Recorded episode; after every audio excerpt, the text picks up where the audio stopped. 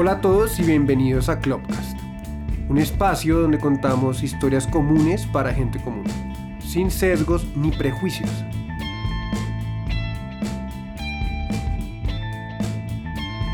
Mi nombre es Michael Klopatowski y seré su host en esos relatos cotidianos. Así que le invito a que se estape una pola o se tome un buen vino y se parche con nosotros. Hoy nos acompaña Pablo Serrano, gran amigo, emprendedor colombiano, CEO de Macondo, amante de los animales, jugador de polo y motero apasionado. Nos contará qué es hacer empresa en Colombia. Hablaremos de temas como el fast fashion, moda ecosostenible, el mundo del cuero y más temas controversiales. Todo esto mientras nos tomamos unas buenas polas. Así que bienvenido, Pablo. Muchas gracias Michael por esta invitación y para mí es un placer estar acá eh, junto a ti que tú también eres emprendedor, tú también has, hecho empresa y entonces va a ser súper chévere ver tu, tus ideas detrás de lo que es hacer empresa en Colombia. Claro que sí, creo que lo, lo chévere es hablar de hablar y rajar de qué es hacer empresa en Colombia. Eh, si quieres comienza tú. ¿Cómo ha sido este proceso, esta, aventura de montar una empresa en Colombia? Y bueno, ha sido todo un proceso larguísimo. Obviamente, nada, yo empecé en esto, en esto de los cinturones de Macondo Bells hace cinco años. Eh, y al principio lo empecé con mi hermano y fue súper chévere porque dimos con un producto ganador. Eh, la calidad era buenísima, a la gente le gustaba eh, y era, era eh, muy rentable en esa época. ¿Por qué? Porque uno cuando está empezando, uno no paga eh, casi impuestos, uno no paga alquileres, uno no pagaba pauta. O sea, Instagram estaba empezando en esa época. Todo era rentabilidad.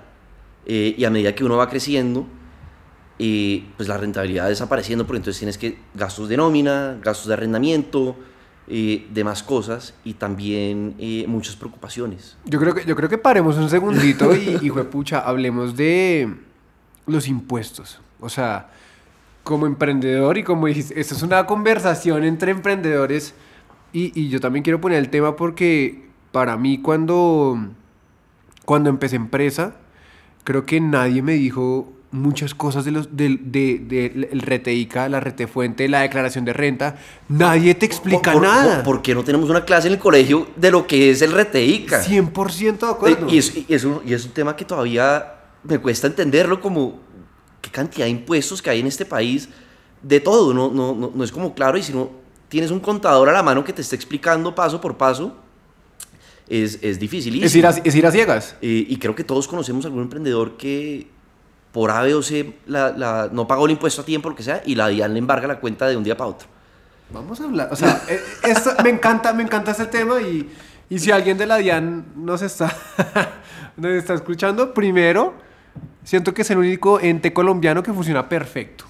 Juepucha, usted dejó de hacer algo, ellos lo saben. te- te caen Te rapidísimo. caen rápido, es como el coco, literal, o sea, creo que el coco de, de uno de grande es la DIAN. Yo, yo, yo le tengo miedo a muy poquitas cosas, pero a la DIAN le tengo pánico.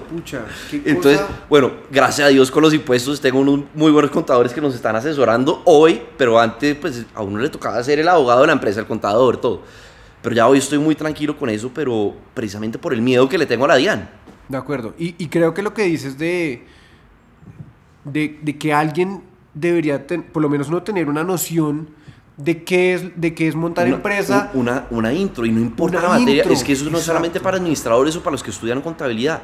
La materia que estudies, si vas a trabajar en Colombia, lo que quieras, tienes que, que- que lidiar con la DIAN. Entonces, De un curso básico para todo el mundo de lo, que, de lo que son los impuestos en este país. Sí, y acá hemos hablado muchas veces también que ojalá nos estén escuchando docentes o, o personas que desarrollan el pensum de cualquier universidad. Creo que es fundamental eh, que, que cualquier carrera que estén estudiando, sea lo que sea, eh, den nociones de qué es montar empresa, cómo es ir a la Cámara de Comercio, cómo es eh, hacer la declaración de renta, cómo es el RTICA, la retefuente, todos esos impuestos que realmente si uno no, no o no se lía con alguien o tienes un contador, de entrada puede ser eh, eh, la perdición de tu empresa. Y, y yo creo que muchos empresarios al principio piensan, ok, tengo un negociazo, tal, y cuando se dan cuenta de que no, debo tanto de, de IVA o tengo que pagar todos esos impuestos, como mierda. De acuerdo. El, el- el negocio no es tan rentable, De no, no- acuerdo. no estoy haciendo billete, todo lo que hago es trabajar para el gobierno. Eso es una realidad, eso es un puertazo que uno, que uno se, con el que uno se estrella cuando emprende y es el profit está bien, pucha, creo que me va a ir bien, eh, tengo un producto bacano, en, en tu caso, no sé, las correas, en mi caso hago buenos videos o fotos, lo que sea, y cuando uno después dice, bueno, ¿cómo nos fue? Dice, no, pero como así que se fue casi el 35-40% en Pues, impuestos? pues a mí me pasó, creo que el año pasado. eh, tuvimos unos super meses y yo en mi cabeza tenía pensado, ok, tenemos eh, todo esto para hacer unos proyectos, nuevas cosas.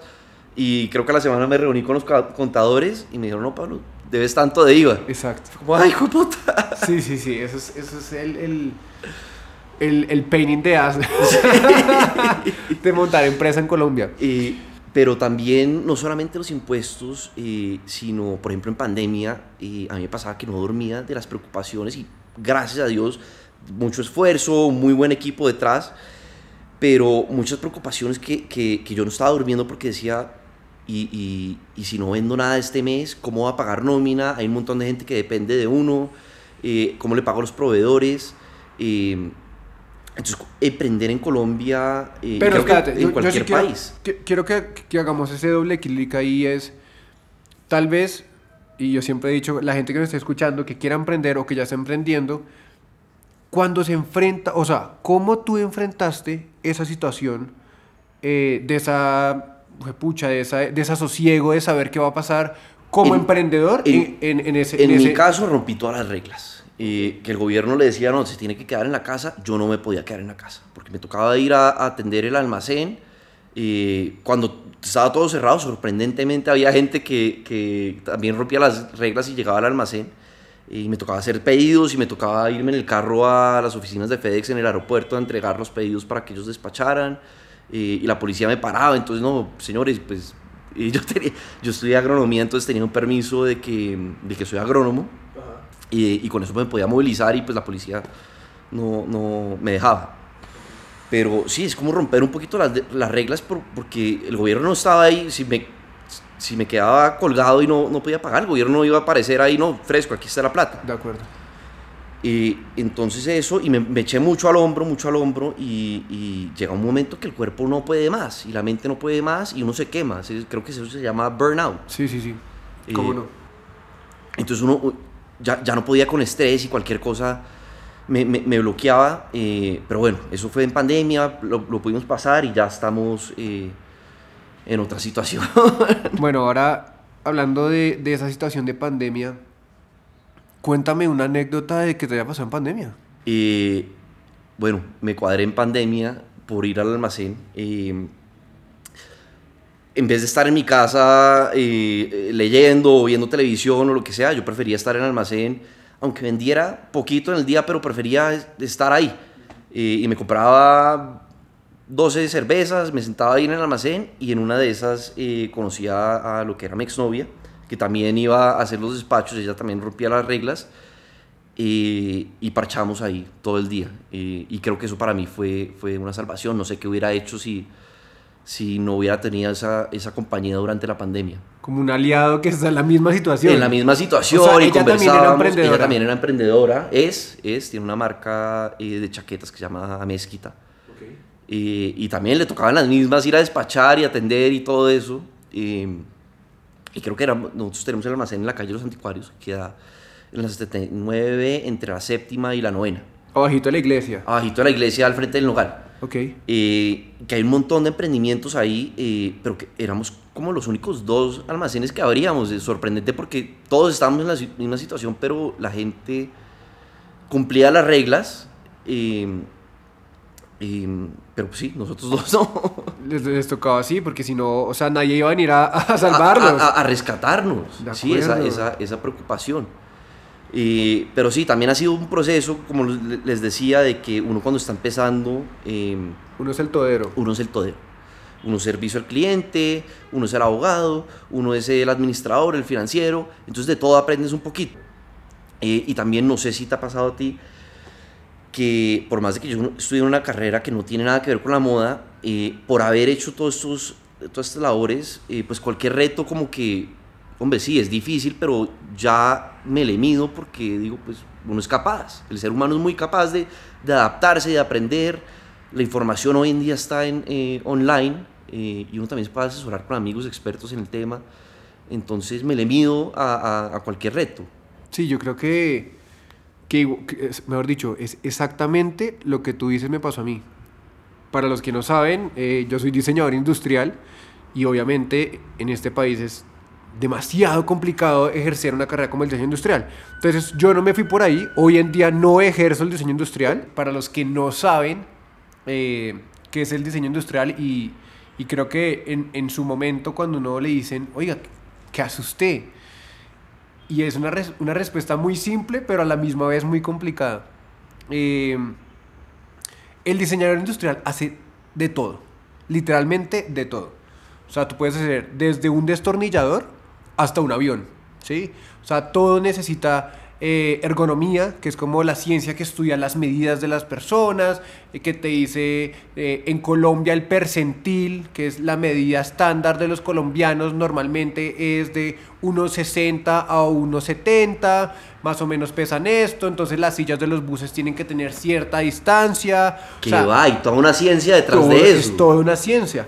Entonces, bueno, entonces... O sea, no es el político que se va a China y compra el bus, el bus más barato. no, no, no. Sino que se tiene reuniones y dice, no, no, los colombianos son de esto, de necesito la silla. Entonces tú sabes que, por ejemplo, eh, no sé, si vas a diseñar un bus, estoy diciendo cualquier cosa, un bus en Colombia no es el mismo percentil que lo harían en Alemania. ¿sí? Pues porque la gente en Alemania es obviamente mucho más grande, mucho más alta, entonces las medidas son totalmente diferentes. Eh, entonces eso es un pedacito del diseño industrial. Primero entender el ser humano, ¿sí? Cómo se mueve, cómo actúa, eh, cuáles son sus eh, situaciones del día a día y cómo diseñas algo para solucionarle una necesidad latente que tiene esa persona. Y después entran cosas como la estética, ¿no? necesitas hacer algo donde la persona se tiene que sentar. Listo. Ahora, ¿cómo lo haces bonito?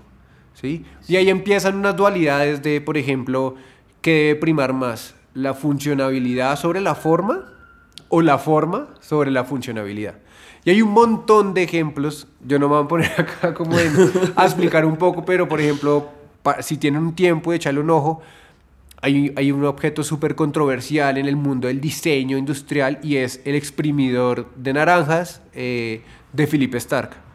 Y es, Philip Stark es un diseñador que su corriente es, eh, en pocas palabras lo resumiría yo, donde prima la forma sobre la funcionabilidad. Entonces eso es un exprimidor que tú lo ves y parece una nave espacial, súper divino, súper estético. Espérate ahí porque lo va, lo va, a mirar ya en el celular. Y creo que los que están escuchando. Entonces, ¿cómo se escribe ese? Exprimidor. Exprimidor de, eh, de Philip Stark, con PH. Stark como Tony Stark. Exacto. Entonces, cuando lo vean, si tienen el tiempo y, pueden googlearlo, es un exprimidor que es espectacular. ¿Sabe a qué me parece? Se parece una nave espacial. La guerra de los mundos. Exactamente. Esos bichos está inspirado, Está inspirado en la guerra de los mundos, en las naves espaciales de, la guerra de los mundos. Eh, y es un gran ejemplo porque lo que hace es, eh, es un objeto que se convierte en un objeto de deseo porque es un, objeto estético que eh, sirve como decoración y todo, pero a la hora de usarlo han habido como un montón de controversias porque si exprimes un limón como que se riega por las patas, es súper raro, hicieron como... Espérate, espérate, pero ¿quién está usando un exprimidor de naranjas para exprimir limones? Eso, eso ya es un problema de la oh, persona. Bueno, nada, lo que quieras exprimir, pero como que, o sea, sea naranjas o limones, se, se escurre por las patas, hicieron como un no sé, como un bundle eh, o ediciones especiales en oro pero era súper contradictorio porque cuando exprimes lo que sea es cítrico. El, ácido acaba con el metal. Acaba con el metal. O sea, como que hay un montón de controversias ahí. Eh, ese es un gran ejemplo. También hay muchas sillas, sillas de Werner Phantom.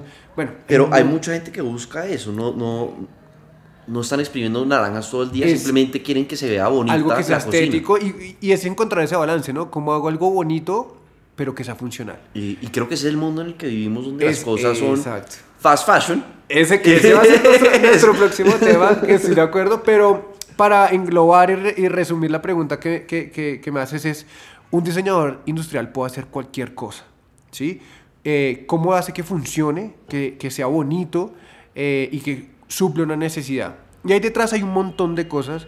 Desgraciadamente yo, y, y- y creo que lo- he sido súper reiterativo y lo he dicho en, el- en los podcasts, es yo personalmente siento que el diseño industrial es una carrera demasiado complicada de estudiar y de ejercer En un- Colombia. en un país como Colombia. Porque Colombia, eh, y ojalá, ojalá, ojalá me esté equivocando, eh, pero no tiene muchas empresas que tengan un desarrollo de productos industriales. Yo, yo creo, y me puedo estar equivocando acá, que la tenía en un momento eh, y en un momento, creo que fue como a principios del 2000, se abrió el mercado y se empezaron a importar cosas de otros De países. acuerdo. Y eso ha ido acabando con mucha industria nacional. Son un montón de factores. que no era muy grande. De acuerdo. No era muy grande para empezar. Pero, por ejemplo, Eh, pero bueno, Pues- ahí ya entramos en el libre mercado y eso que, que, 100%, que es una 100%, cosa o sea, que tiene pero po- el- cosas buenas y cosas malas. Cosas buenas y no, no, no, no vamos a entrar en eso, pero, pero sí, el caso es que no tienes donde ejercer Sí, mucho. y por ejemplo, vamos, vamos a... Yo hace muchos años, pues obviamente no estoy metido en el mundo del diseño industrial, eh, pero por ejemplo, empresas que... Voy a poner un ejemplo.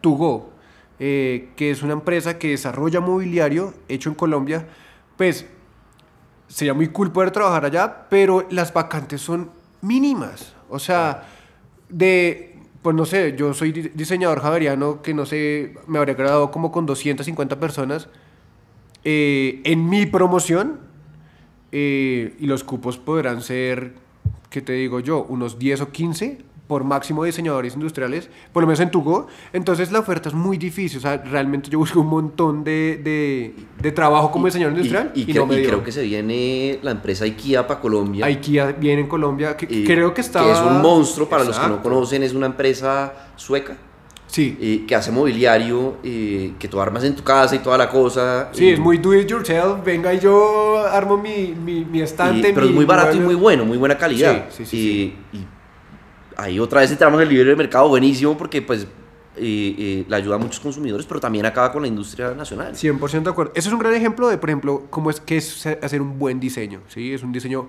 funcional, eh, económico eh, y que cualquier persona lo pueda hacer.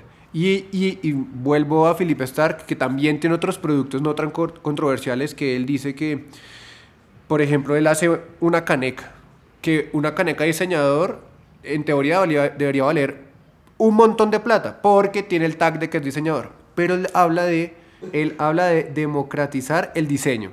¿sí? Y es cualquier persona debería poder acceder a, a un buen diseño. Eh, cerrando un poco el, el Pero, tema del diseño. no, no, no, antes de que cerremos ese tema, paréntesis, porque conozco bastante a, a varios de tus compañeros de la universidad que estudiaron diseño contigo. Y el consenso de todos es que tú eras el que mejor hacía los proyectos. Pero no te metiste en eso y ahora estás haciendo una cosa completamente distinta. Sí, de acuerdo. Yo creo que yo entiendo el proceso eh, profesional como un, como un proyecto creativo, ¿sí? Y, el, y cuando digo proyecto creativo es que puede migrar o terminar en cualquier cosa. Que simplemente te desarrolle eh, skills eh, de, de- de buscarle una forma diferente de entender las cosas, de ver unas soluciones donde nadie las ve. Eh, y, y eso lo entendí yo con mi carrera. Ok, listo. Intenté, amé mi, amé mi carrera, amé lo que estudié, pero desgraciadamente no lo pude ejercer en este país. Entonces, que pueda ser creativo, que me guste, que me apasione. Y pues, el, digamos que la salida que a mí se me dio, y no sé si a otros, a, otros amigos o, o- compañeros diseñadores eh, se les vaya a dar, fue el mundo de la publicidad. Eh, donde toca tener como un sentido de estética. Yo era, cuando entré al mundo de la publicidad, que no sabía mucho de- de- de publicidad, eh, terminé siendo diseñador gráfico, ¿sí? Terminé trabajando como para marcas como para eh, Aviatur, el Grupo Éxito, Bancolombia, donde eh, tener un buen ojo y, y- y tener como un sentido de estética, pues te ayudaba a bajar piezas, a hacer campañas, Pero a hacer acá le quiero cosas. contar al público cómo conocí a, Michael. Eh, estábamos en la Feria Bazar ahorita en junio. ¿Junio? Sí, en- eh, creo que fue- y estaba con un amigo, Tato, que, que, que, que es un berraco, es como un artista, es fotógrafo, todo, y, y él me está ayudando a renovar la marca, a, a, a volverla ma- ma- más cool. Eh, el lema que tenemos ahora es Make It Yours, o sea, tenemos unos cinturones, pero lo puedes usar como se te dé la gana. Eh, y estamos hablando de que, de que el colombiano hay veces le da miedo eh, innovar, especialmente en, la moda, en su estética.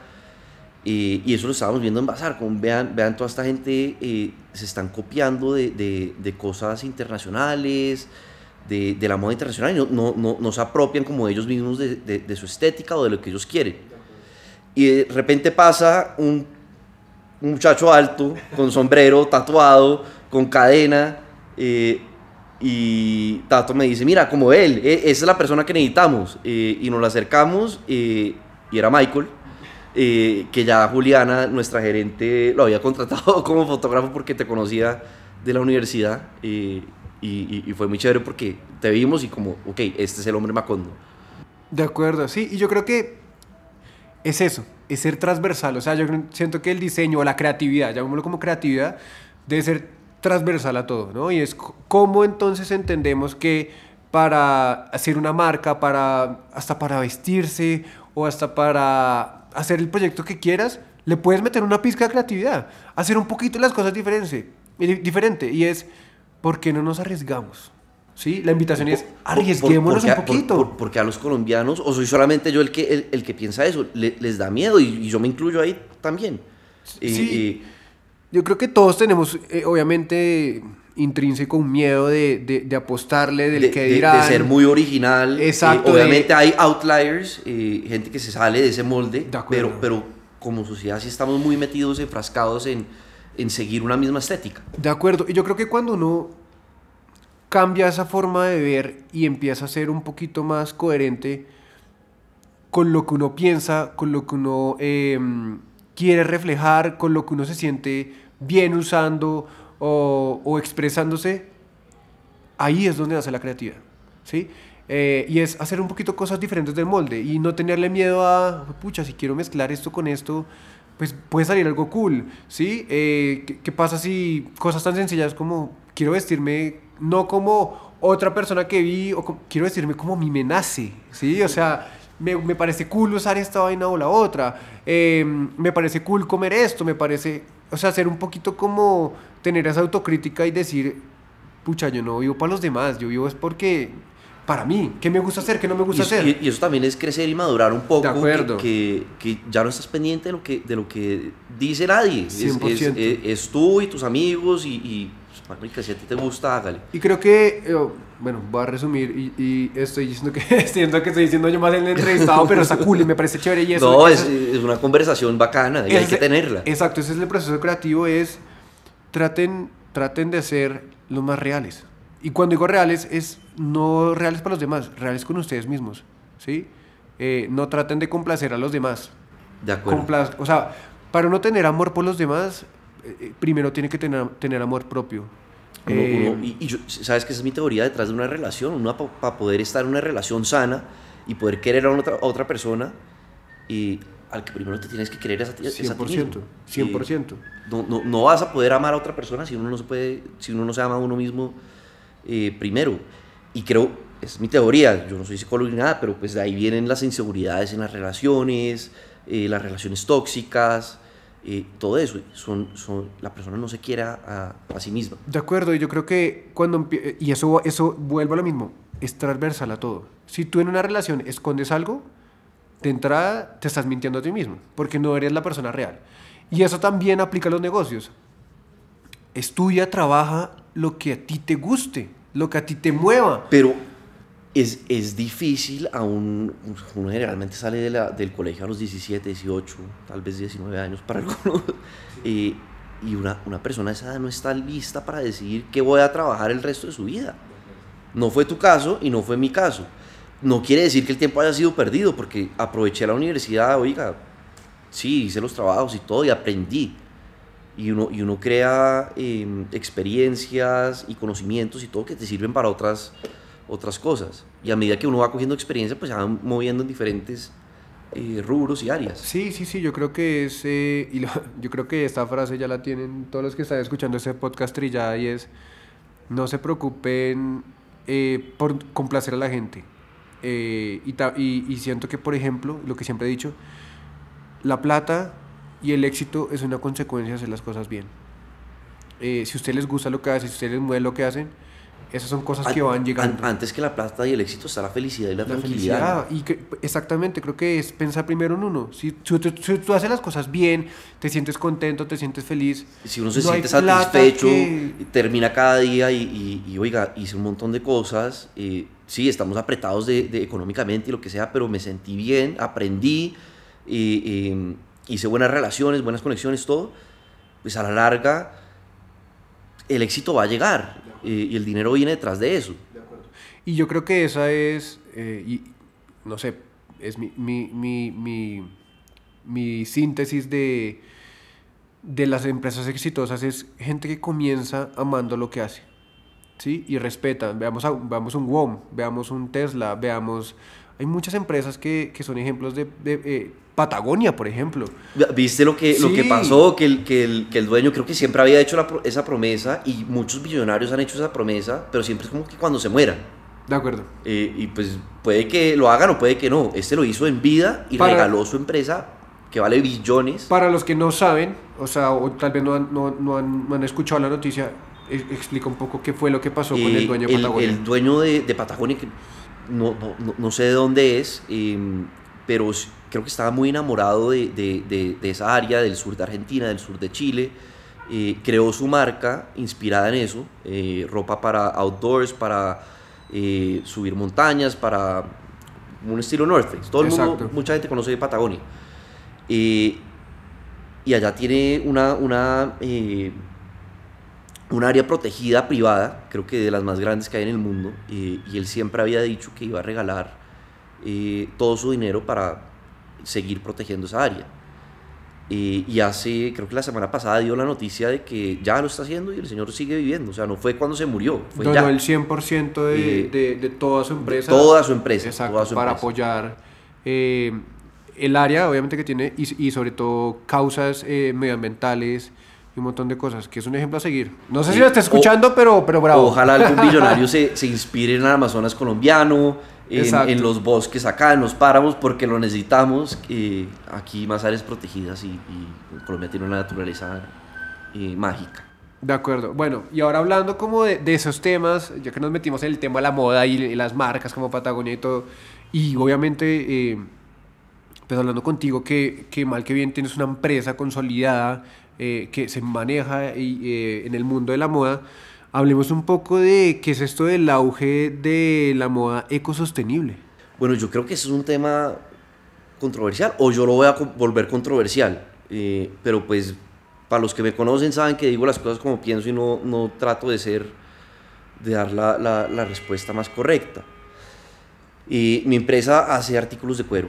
eh, y para los que conocen la, la industria del cuero, no es la más ecosostenible. Se usan muchos, muchos químicos en el tratamiento del cuero. ¿Cómo, se llama, cómo es que se llama? Eh, la curtida. la- no, La- pero eso tiene, tiene un nombre. Eh, el proceso en el que se maneja el cuero. ¿cómo La, se- la, cómo- la- la curtiembre. La eh, curtiembre, exacto. eh, básicamente se llevan la- los, las reses, las vacas al- a, los mataderos eh, y el cuero eh, se lo venden a las curtiembres para que lo procesen y lo vuelvan artículos de moda. O tapicería para carros, o hay un montón de Sofás. sofás, de todo. De todo. Eh, no es la más ecosostenible, eh, se usan muchos químicos, pero uno como empresario sí puede elegir empresas que lo están haciendo bien, ok, usas estos químicos, pero tienes, tienes todas las certificaciones, están haciendo buen tratamiento de sus aguas, no está eh, desperdiciando sus químicos eh, en el río Bogotá, o donde sea, ahí uno sí puede decidir, ok, una empresa que tenga todas las certificaciones. Paralelamente a esto está eh, este auge de la moda ecosostenible. Eh, y, y, mm, voy a dar un ejemplo. Conozco una marca aquí en Colombia que está haciendo eh, artículos de cuero con cuero vegano. Ok. Pero, paréntesis, ¿cómo es el cuero vegano? O sea, obviamente entiendo que no tiene eh, procedencia animal, pero No, no. ¿son fibras naturales o...? no, no, no, sí, es, es, es, es natural. O sea, no, vie- el cuero también es natural, viene de la Claro, vaca. pero son- Pero no, no son eh, de animales. Ok. No sé específicamente qué usan y no sé si hay diferentes tipos de cuero vegano. Lo que sí sé es que eh, estos productos no duran nada. Y en, en menos de un mes ya se está desbaratando, ya se está eh, pelando. Y, entonces a mí me, me surge la pregunta, ¿qué tan ecosostenible es esto? Porque yo sé que mis productos duran un montón. Yo tengo clientes que hace cinco años me compraron, usan el cinturón casi todos los días y todavía está en perfecto estado. Eh, mientras que este producto que es ecosostenible no dura un mes. Entonces, ¿qué tanto están salvando el, el medio ambiente? Sí, esa es, esa, es esa dualidad que, que, pasa en todo, ¿no? O sea, lo vemos también cuando comenzaron lo de, el auge de, de, los carros eléctricos, que pucha, eh, contaminaba realmente más un auto eléctrico porque crear las baterías, eh, ¿cómo, se, cómo, se, ¿cómo, es el tratamiento de los desperdicios de las baterías? Eh, versus un carro, un carro a... Y, pero lo otro es que la, la, la electricidad, bueno, sí, hay, hay, hay electricidad que viene de, del sol, de, de Eólica. Eólica, de muchas, pero básicamente viene de quemar gasolina y carbón. Y entonces igual está, estás eh, creando CO2. De acuerdo, pero entonces volviendo a, a, a, a esta moda ecosostenible, es un, entiendo que se, se está volviendo un poco contraproducente, ¿no? Porque claro, no estoy impactando tanto en hacer una prenda, pero cuánto pero está cuánto, durando cuánto esta, dura. esta, prenda. Exactamente. Y esa, eso creo que es una pregunta que nos ha hecho mucha gente. Sin embargo, eh, creo que la semana pasada vi una noticia eh, que el americano promedio está botando a la basura 50 kilos de ropa y artículos al año. Uf. Que es un montón. Y te garantizo que esa no es la generación de nuestros papás, los baby boomers, eh, porque en el caso de mi papá, él sigue usando sus chaquetas y su ropa que compró en los años 80. Esa es nuestra generación y la que viene de abajo, que está metida en todo este tema de fast fashion eh, y compra una camiseta y a las dos lavadas ya se destruyó la camiseta, o sea, es hecha literalmente de papel pegada con, con babas. Sí, ese es... es y es, cómprela, úsela una vez y bótela. Y, y, creo que mucha gente que, que nos está escuchando sabe que hay muchas camisetas que son muy económicas, pero realmente son desechables. Sí. O sea, son desechables. Y ahí es, y ahí es donde se abre la pregunta de... ¿Qué, ta es, ¿qué tanto es ecosostenible? Está, más, está siendo peor eh, la cura que la enfermedad. Sí. Literalmente. Sí, sí, sí. Y, y ojalá alguien que nos esté escuchando alce la mano y nos debata y nos diga, ¿está, es, es, es, ¿está bien o está mal todo, lo que está todo, diciendo? Todo, mucha gente es consciente de eso, eh, de, que, de que muchas de estas marcas grandes, no voy a decir nombres, todos saben quiénes son. No, eh, diga, acá no, la, como la, así, acá se dice, acá no, acá no escondemos nada. Obviamente estamos hablando de Sara. De, sí, eh, el, el, du, el, duro de la moda a nivel mundial hoy en día es Armando eso... Ortega, un berraco, si lees la historia de él, eh, es como un Mario Hernández a, a, nivel internacional que empezó de cero y construyó un imperio. Eh, pero, pero, pero sí. Es, ¿A costa de qué?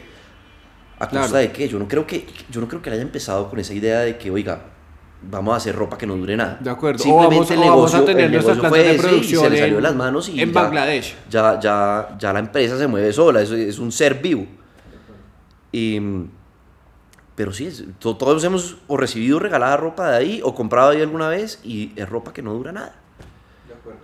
Y entonces sí, le hago un llamado a la gente, seamos más conscientes con lo que compramos, y es mejor que, que, que sea artículos y, y, ropa que dure más en el tiempo a, a, a, que te vendan el cuento, porque todo es marketing, de que nosotros estamos salvando el planeta, y de, que, de que estamos, estamos sembrando un árbol. ¿Quién, ¿Quién está verificando que están sembrando un árbol por cada compra que hacen? 100% de acuerdo, creo que y, es... Eh, y voy, voy, a dar, otra, voy a dar otro, otro tema picante. Eh, yo estoy yendo a, a, a ferias aquí en, en, Colombia hace, hace cinco años, desde que empezamos, así nos dimos a conocer.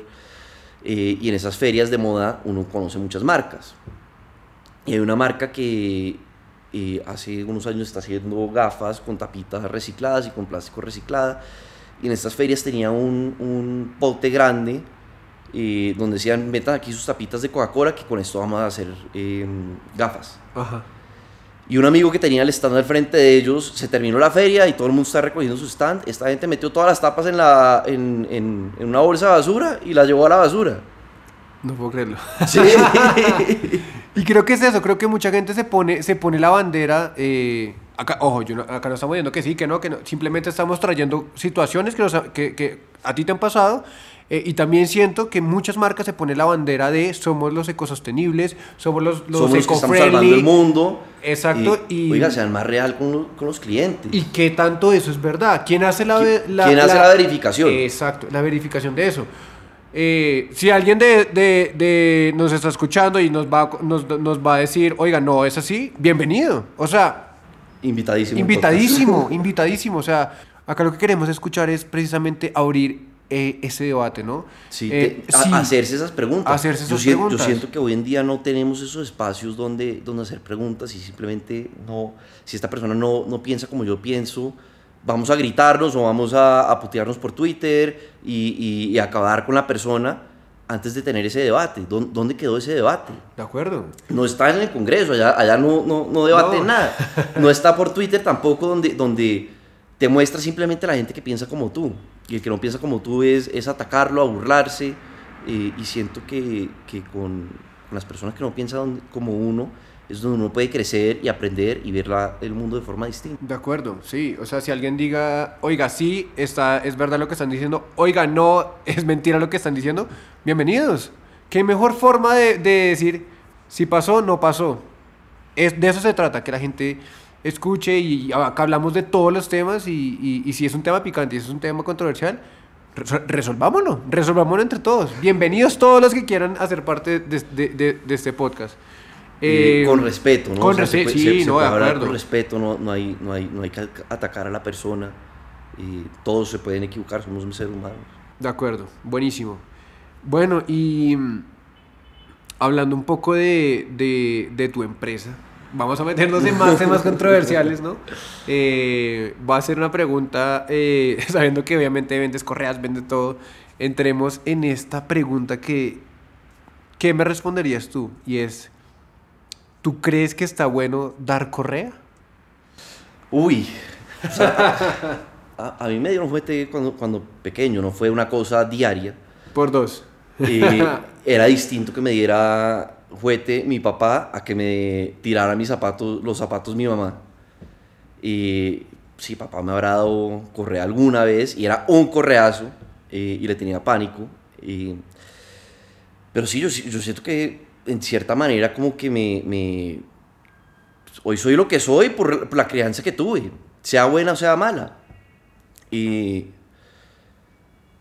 sí, yo creo, yo, yo, yo creo que el día de mañana tengo hijos, eh, pues no, no, no es prohibido eh, darle una palmada si hace algo, algo malo. De es acuerdo. algo de todos los días. Sí. ¿Tú, qué, ¿Tú qué piensas de eso? Yo siento que hay muchas formas de educar, eh, que los papás, sean los míos, o sea, los, los, de- los tuyos o los de cualquier persona, no existe un manual de cómo educar a los hijos. Exactamente. O sea, na- nadie tiene la respuesta correcta. Nadie tiene la respuesta correcta, siento que hay, hay, hay métodos. No estoy, yo, yo puntualmente no estoy de acuerdo con la violencia. Eh, siento que eh, no hay que dar correa. Respondiendo a tu Pero es pregunta. que, es que yo creo que se puede tener amor en un hogar y a la misma vez puede haber eh, momentos estrictos donde... No, donde y estoy, estoy de acuerdo, pero siento que eh, nosotros como colombianos hemos sido educados eh,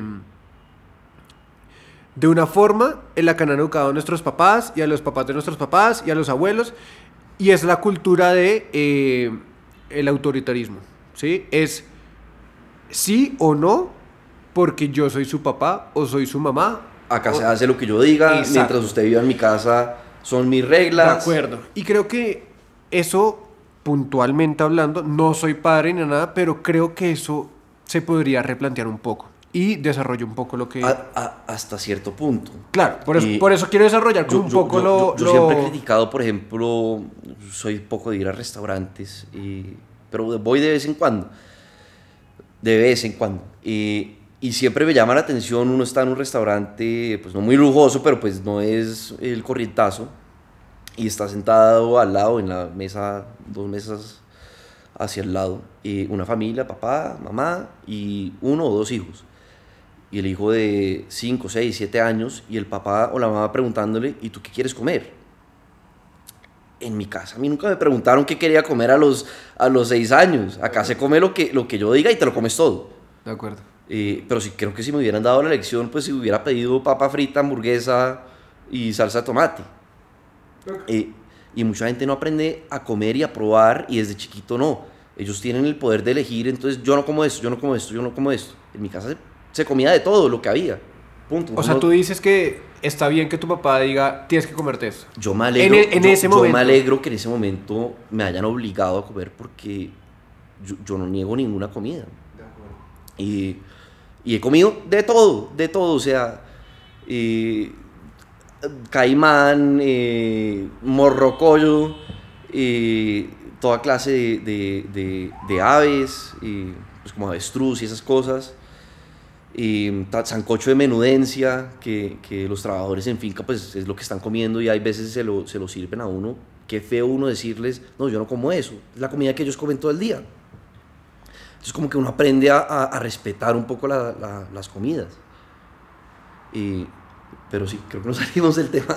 No, pero yo, yo volviendo un poco y es cuando digo que eh, la, la cultura del autoritarismo se tiene que replantear en el sentido de abrir la puerta eh, a un debate, ¿sí? Y en todo sentido. Eh, siento que uno no le tiene que decir a, a su hijo se lo come o no se lo come porque soy su papá o su mamá, sino es qué pasa si le pregunto a un niño por qué no te lo quieres comer. O sea, darle la oportunidad a que ellos desde chiquitos empiecen a desarrollar... y empiecen a pensar por ellos mismos. Exacto, empiezan a desarrollar eh, eh, una autocrítica, eh, u- u- defender sus ideas con argumentos. ¿Qué pasa si, o sea, no- por decir cualquier cosa, no, mamá, es que yo no quiero comer esto porque te da un fundamento. De- desde pequeño eh, se sale del, del concepto general de, ah, no, me lo tengo que comer porque mi- mis papás me obligaron. sí. Ah, no, yo me lo voy a comer porque esto, esto y esto, porque me gusta o no me gusta, porque quiero comer animales, porque no quiero comer... Un, un montón de razones, sea la razón que tenga la persona, el niño, eh, en, es- en este caso, eh, que lo dé con argumentos y creo que eso en, en su educación le ayuda desde temprana edad a desarrollar un- una personalidad, un- una autocrítica, responder con argumentos eh, y eso es transversal a todo. Ahorita es la comida, pero es... eh, ¿Qué quieres estudiar? ¿Por qué lo quieres estudiar? ¿Quieres hacer esto? ¿No quieres hacer esto? Y si un niño Pero desde creo que siete- hay de una 5 a edad 7 para todo, años... porque uno tampoco quiere el hijo de, de 10 años que la profesora está tratando de dar clase y el hijo todo se lo refuta a la profesora eh, y todo lo niega y todo es una, una, una pelea como chino. Aprende y después los hemos visto en la universidad donde llega el profesor súper, con mucha experiencia, súper experimentado todo y está el alumno que no lo deja dar clase y todo se lo refuta. Bueno, eh, ahí te lo refuto yo. Pero es, ¿qué pasa si entonces desde pequeños empezamos a tener esa cultura? Puede que la persona que cuando llegue a la universidad va a poder defenderlo con argumentos y no simplemente por ir en contravía de las cosas. Yo creo que hay una línea... Hay un balance, hay un balance. Es estoy un balance. 100% de O sea, hay- acuerdo. hay, momentos para argumentar y refutar y otros donde, chino, usted no sabe nada de esto, siéntese y escuche y aprenda. De acuerdo, estoy y 100%, ya después de eso, estoy 100% de acuerdo, pero creo que su criterio. si desde pequeño... Y ahí está, ahí está el truco en la, en la educación. Claro, pero si desde pequeño empiezas a, a, a- a- tener ese, ese, ese A/B testing entre sí o no realmente, porque argumento de esto y de esta manera, esa persona que desde chiquito lo está haciendo, te aseguro que no va a llegar al, al- al colegio o a la universidad diciendo, eh, quiero ir en contra. No, es que es por esto y esto y esto. Claro. Ojo, y volvemos Pero al ¿sabes qué? principio. ¿Sabes qué? Y, Y es- yo creo que si ese fuera el caso, y, y súper chévere tener una- un, un hijo que, que, que pueda, formar sus propias ideas, pero yo le, le dejaría muy claro, mira, no siempre tienes que pelear. Hay veces puedes escuchar y no tienes por qué, puedes tener tu, tu, tu propia idea y no tienes que entrar en pelea. Simplemente escuchar y quedarte callado y, y- y- y tranquilo. Tú, No, por eso digo que no, a que todos, les, no a todos les tienes que demostrar que tú estás eh, Con, con lo correcto. Pero por eso digo, no, volvemos al principio y es, no hay un manual. Eh, y es, es como yo lo veo. Y tal vez en 5 años, en 10 años lo veo de una manera diferente. eh, y si algún pediatra nos está escuchando y tiene una razón, un fundamento o algo, bienvenido. Súper ché- súper Eso chévere tener cool. esa, esa conversación con, Muy cool, porque- con, con- con pediatras y tal vez de, de diferentes generaciones. ¿Qué, Claro. qué opina un, un pediatra de 60 años versus un pediatra de hoy de 30 años. De acuerdo. Así que ya saben, si, si algún pediatra nos está escuchando y quiere sumarse al tema, podemos abrir nuestros micrófonos para que nos explique un poco de cómo es educar a alguien en pleno siglo XXI versus cómo lo educaron a- a, pero, nuestros pero te papás. veo bastante pensativo con el tema. Ya, tú ya estás casado, ya estás pensando. eh, ¿Tener hijos? sí. Yo y, y yo siempre he dicho y es, yo siempre quería ser papá. Yo también. Siempre quería Yo ser también, papá. yo también me muero por, por ser papá y creo que voy a hacer una etapa que me voy a disfrutar mucho. De acuerdo. Yo también. Eh, voy a ser el, el papá. Yo tengo una colección de, de pistolas Nerf. No puedo pasar enfrente de Pepe Ganga y no comprarme una pistola Nerf. eh, y no tengo quién eh, jugar eso.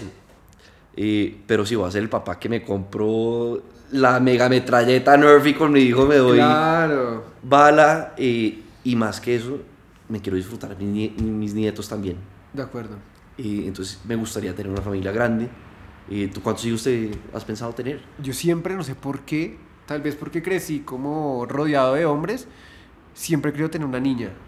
Ok. Y, o sea, me gustaría tener dos hijos, un niño y una niña. Sí. Pero en mi anhelo de ser padre, no sé por qué siempre he querido tener una, una niña. Y a mí me parecería súper chévere tener una, una, una niña. Y sería consentidísima de parte mía. Por dos. Y, y Eh, y yo creo que con un dedito me, me, me maneja- manipularía. como casi a todos los papás. sí, claro, yo, Eh. yo, yo sí- siempre he querido tener hijos eh, y no lo Pero, veo muy pero lejos. tam- también eh, a mí me gusta pescar, me gusta montar en moto, me gusta eh, cabalgatas, me gusta mucho estar en, en- en- en el campo, en el aire libre. O sea, ¿te gustaría tener un hijo, en este caso hombre, para compartir? si, me saliera hija o hijo, los criaría igual. De acuerdo. eh, camine a pescar, eh, camine de cacería, camine, camine, eh, sí, hacer, hacer, hacer cosas que a mí me gustan. Claro, Y ojalá a ellos, a, a ellos también les guste. Sí, yo... yo No, yo no, no creo que criaría uno distinto a- a- al otro. No, yo creo que no, no los educaría diferente, sino que siento que la dinámica per se es, es diferente. Eh, y no es porque acá sea un tema misógino de que la niña se educa de una manera y el hombre de otra. No. Sí. Sino que siento que obviamente, por ejemplo, desde mi punto de vista, eh, hay más afinidad entre las niñas y las mamás. ¿Sí? Eso como... eh, hay, hay como un, un- un- un friendship ahí, obviamente, y, y obviamente con los hombres, pues, los, y los hijos, eh, los hijos varones, pues, que el fútbol, que el no sé qué, pero también creo que no Sí. los educaría de una manera diferente. Simplemente siento que la dinámica Sí, en sí pero es yo- diferente, yo- yo pero creo que hay, hay, hay- hay muchas mujeres que simplemente no son invita- invitadas a, a- a planes de hombres porque eres mujer. Sí, esa Y mierda, ahí es eso- donde yo... donde- Eso toca cambiarlo. Eso toca cambiarlo. Eso toca cambiarlo. Eh, y obviamente la relación con la mamá va a ser con la relación con la mamá. Y la relación con el papá va a ser la relación con, con el papá. ¿Y tú cuántos hijos quieres tener? Uy, los que salgan, pero no sé, más de tres. ¿Más de tres? Ojalá, sí. Uy, pucha. Sí, sí, sí. Esas son hartas responsabilidades. Eh, sí, yo, yo tuve un hermano, somos dos. eh, eh, no me imagino lo que sería crecer en una casa sin hermano. O sea, para mí fue una compañía. Él, él- él era mayor y era, era pues como el que siempre veía echado para adelante. Él ya pasó por esto, eh, me daba consejos, todo. eh, y, y chévere tener una familia grande donde, donde uno se puedan ayudar a otros. De acuerdo, yo también somos dos en mi casa. ¿Tú eres el mayor? Yo soy el mayor. Mi hermano, yo le llevo, o sea, nos llevamos cuatro años.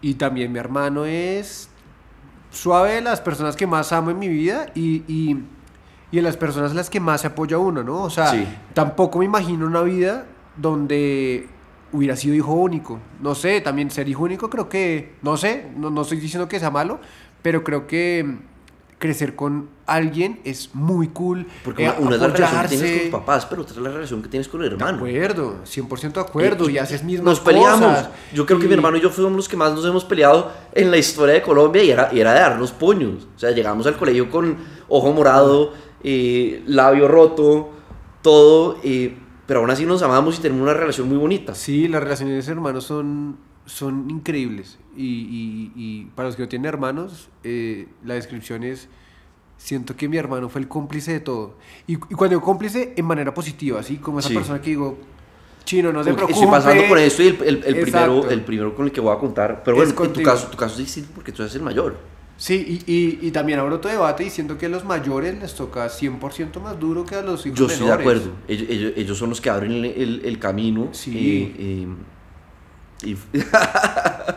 y, sí. Sí, no, es que, o sea, cualquier cosa. eh, Es que vamos, voy a salir de fiesta. Si usted es el hijo mayor, primero lleva, lleva eh, coloquialmente lleva el bulto. Es como, no, usted no, porque ta- también los papás no saben cómo es la dinámica de que van a salir de fiesta. Ya, no cuando el, menor, el, el- el menor empieza a salir de fiesta, ya el mayor abrió el camino con los papás, les digo. Es como, eh, pero si mi, mi hermano, porque a, mi, porque a mi hermano sí lo dejaron salir. Ya, ya uno- perdieron el miedo y pasa Sí. con los hombres y con las mujeres. No, puede ser la, eh, género no binario, hombre, mujer, eh, Eh, transexual, claro, sea. claro que en mi, en- en- primeros- en mi casa no, no, no eran tan estrictos con la salida. Eh, No, más o allá. sea, yo, yo podía estar de fiesta y, y cero preocupados No, no, no, digo. eh, con quién iba a volver, si cual- estaba tomando. No, en mi casa tampoco, sino lo que voy es. En cualquier tema, los, los primogénitos tienen que remar un Sí, montón para sí. que las cosas pasen. Y siento que los que siguen, pues ya dijeron, mi mamá, papá, pues mi hermano ya lo hizo, déjeme salir como sale mi hermano, eh, o déjeme viajar, Claro. déjeme hacer intercambios, déjeme hacer lo Déjeme que sea. estudiar mi propia carrera. Exacto, exacto. Y, y- y los papás tienen muchos miedos eh, eh, por preocupados por el hijo, porque quieren que, todos los papás quieren que el hijo salga adelante. Y, y- y uno como hijo tiene que tener un cierto sentido de rebel- rebeldía para ver qué tanto em, forma su propio camino. No es lo que uno le digan, sino armar el, el- camino propio. Sí, yo creo que es, yo lo resumo como una sabia incomodidad con las cosas. Y es eh, esa, esa- ese pequeño porcentaje de incomodidad eh, te ayuda a cambiar la forma de pensar, la forma de hacer las cosas, a la forma de qué es lo que quiero hacer en mi vida, eh, a la forma de, de la dinámica entre papá e hijo. Eh, y también hay ahora otra puerta y es, que era lo que veníamos hablando, siento que uno, los papás lo educan a uno, pero uno de hijo también educa a los papás. Sí. Es una vaina de doble vía. Sí, totalmente Los papás aprenden a ser papás cuando los hijos eh, hacen cosas diferentes, La cagan. Ok, el papá, ¿qué voy a hacer con ¿Qué este? hacemos? ¿Qué hacemos con este caso? Sí, el chino la cagó, pero sigue siendo mi hijo. De acuerdo. Y entonces, y, y, y por eso sigo abriendo la puerta y sigo Sí. diciendo que eh, ser padre y ser hijo es una cosa de doble Y, vía. y- un hijo la va a cagar. Y un papá también la va a cagar. Porque nadie, porque nadie es nunca han sido perfecto. papás. Sí. O sea, es que nadie es, nadie es papá hasta que Sí. tiene su primer hijo. Sí. Entonces, no hay un manual, no hay nada. Eh, y es una cosa de, de escúchense. O sea, desde, la- desde las oportunidades de. O sea, mi recomendación es eh, a los, los que sean padres, a los que van a ser padres, desde la oportunidad de, de escuchar a sus hijos. De decir, de quitarse ese autoritarismo de eh, no porque soy su papá o sí porque soy su mamá. No. A ver, ¿por qué no lo quieres hacer? ¿Qué lo quieres hacer? Escuchen, es de- esto es de doble vía, los dos aprendemos, créanme. Michael, qué, qué locura empezar hablando de impuestos, Y terminar en emprendimiento, sostenibilidad y ahora hablando de papá. De acuerdo, y creo que eso es lo, y creo que este ha sido ese podcast que tal vez hemos estado eh, ondando en diferentes temas, hemos hablado de muchas cosas, eh, y, pero la idea es como abrir muchas puertas, abrir muchos debates. eh, ¿Qué es lo que ustedes creen que está bien y creen que es lo que está mal? Entonces la oportunidad y, y es lo Y, que... y escuchar opiniones. Escuchar sien- opiniones. Siento que la gente, cuando va a programas, cuando va al noticiero, cuando, cuando están hablando en público, la gente le da mucho miedo decir qué es lo que de, de verdad piensa. De acuerdo. Eh, bajo- entonces esos temas no se lupa. tocan, esos temas son tabú, no sé qué. Y muy chévere que este podcast se convierta en un espacio donde la gente pueda hablar tranquila. De acuerdo, y, y- y la invitación de, de todos es Clubcast, que nace como un ejercicio creativo, es para hablar de todo. Acá no, no tenemos sesgos ni prejuicios, le hemos dicho un montón de veces, de lo que queramos hablar, de temas ácidos, de temas picantes, de temas eh, controversiales. Este es el lugar donde la gente puede venir a hablar de eso. ¿Sí? De, de lo que quieran hablar. Acá queremos entrevistar gente como tú, emprendedores, eh, gente que ha salido adelante en Colombia. Buenísimo. También queremos entrevistar eh, todo tipo de perfiles, ¿no? O sea, doctores, políticos, mm, eh, pedagogos, eh, pintores, que cada uno hay una historia detrás de cada persona. Y estos, estos micrófonos se abren para hablar de temas random como los que estamos hablando acá, Y, y- y- a- y lo otro que quiero, muy que- que puntuales. quiero aclarar es que nadie tiene la razón. Nadie. Nadie. La pueden pintar, mi vida es perfecta, es mierda. Todo el mundo tiene problemas. Exacto. Y, y siento que las redes sociales son, son, son terribles para eso porque siempre nos pintan, Construyen un imaginario. construyen un imaginario que no es verdad. de acuerdo. Todo el mundo tiene problemas, todo el mundo tiene frustraciones, todo el mundo tiene miedos, defectos. Y lo más bonito es, es normal. Lo que tú dices, cualquiera los puede tener.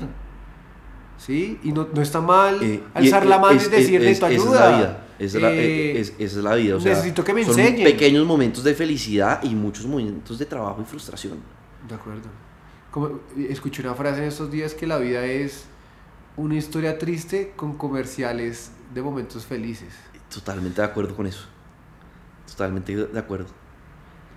Hay upside downs todo el momento. Pero sí. Así que muchachos, se nos fue el tiempo hablando de un montón de cosas. Qué interesante. Pero me parece cool, me parece cool, me parece cool. Y, y, y siento que, que estamos cumpliendo un poco con, con lo que se prometió desde el principio en Clubcast y es conversaciones entre amigos. Es así de sencillo. Hay veces que tenemos un solo tema y vamos por una sola línea y estamos súper encaminados a hablar y debatir sobre un propio tema, eh, pero hay veces como esta que hablamos de todo, ¿sí? Eh, hablamos de lo bonito, de lo feo, eh, de los impuestos, de la DIAN, de los papás. Eh, qué bonito, qué bonito que existan esos espacios. Eh, ojalá la gente que nos esté escuchando realmente lo disfrute, eh, realmente entienda que eso es un poco como esa válvula de escape de seis días de trabajo llenos de las mismas cosas. Vengan a Clubcast, escuchen algo diferente, tengan empatía. ¿Sí? Y cuando digo empatía es pónganse las personas de la- de, eh, que están en el otro micrófono, ¿no? como sus invitados. O, o- o- o cuando alguien hace algo, cuando alguien actúa de una manera, hombre, hay que pensar por qué esta persona hizo Exacto. esto, qué estará pensando. Exacto. La mayoría de las veces no es por lo que uno piensa. Todos viven una, una vida diferente Sí. y cada uno tendrá sus razones. Acá exponemos por qué, por qué, qué razones fueron esas. Sí, ¿no? Y, y- y, por ejemplo, el tema de los papás. O sea, tienes- yo creo que tú vas a educar a unos hijos de una forma diferente a las que yo los voy a educar. eh, y está bien, está bien. O sea, no hay manual, no hay manual, manual para por, nada. por- por suerte y ojalá no voy a ser el único eh, educándolos. Pero, pero, pero muy cool. Pablo, gracias de verdad por, eh, primero, eh, abrirnos las puertas de tu casa, de tu empresa. eh, y Michael, bienvenido. de- de. Les tiro una puya para todos los que están escuchando. Eh, vamos a estar sacando unos productos súper chévere con el eh, diseñador Michael, diseñador industrial. Eh, atentos a las redes. Eh, van a ser exclusivos, sobre pedidos, muy pocas unidades, pero es un berraco. Es, es, es, es un- una gran persona y tiene mucho estilo. Y, y creo que ah, no fui yo el que lo dijo, fue otra persona en la empresa, pero hay poca gente que es cool y Michael ha sido cool desde que nació. Eso es mentira. Cuando le me la voz de chiquito no, no tan cool. Pero, pero la invitación de todo y es, bueno, primero que todo, gracias Pablo por, por las palabras, muy, muy bacano y muy agradecido poder hacer parte de muchos proyectos que tenemos conjuntos eh, y sobre todo de, de ser amigos, de ser panas, de, disfrutarnos cada trabajo que hacemos, cada vaina que hacemos, co- conocer gente cool como ha sido Tato, como ha sido Zoe, como ha sido Tatiana, como tantos invitados que van a estar en este podcast. Eh, la invitación a todos los que nos estén escuchando es arriesguense. La vida se encarga de que todo salga. Créanme. por, encima, por encima de la plata y el éxito está la felicidad. Sí. Y, y uno tiene que estar contento en lo que hace y estar en un ambiente sano, sea una relación, sea un trabajo, lo que sea. De acuerdo. Eh, no quiere decir que no haya momentos difíciles. pero- No, marica, van a haber mo- momentos de montones difíciles. Y si deciden el camino a emprender, no les vamos a mentir, esto no es un camino de rosas. Pero la satisfacción que queda al final no tiene precio. Entonces, muchachos, mil gracias, mil gracias a, a- a- a Pablo, mil gracias a, a todos los que hicieron parte de este podcast, a David, eh, nuestro ingeniero Nuestro de sonido. ingeniero de, so- de- de sonido. Eh, a todos, mil, mil gracias. Espero que les haya gustado este podcast, que creo que suave ha sido uno de los más largos que hemos hecho, pero de los más cool y los más eh, sinceros en todo sentido. Mil gracias de verdad por escucharnos. Gracias, gracias, gracias por invitarme. Un abrazo a todos. Espero tener un próximo episodio.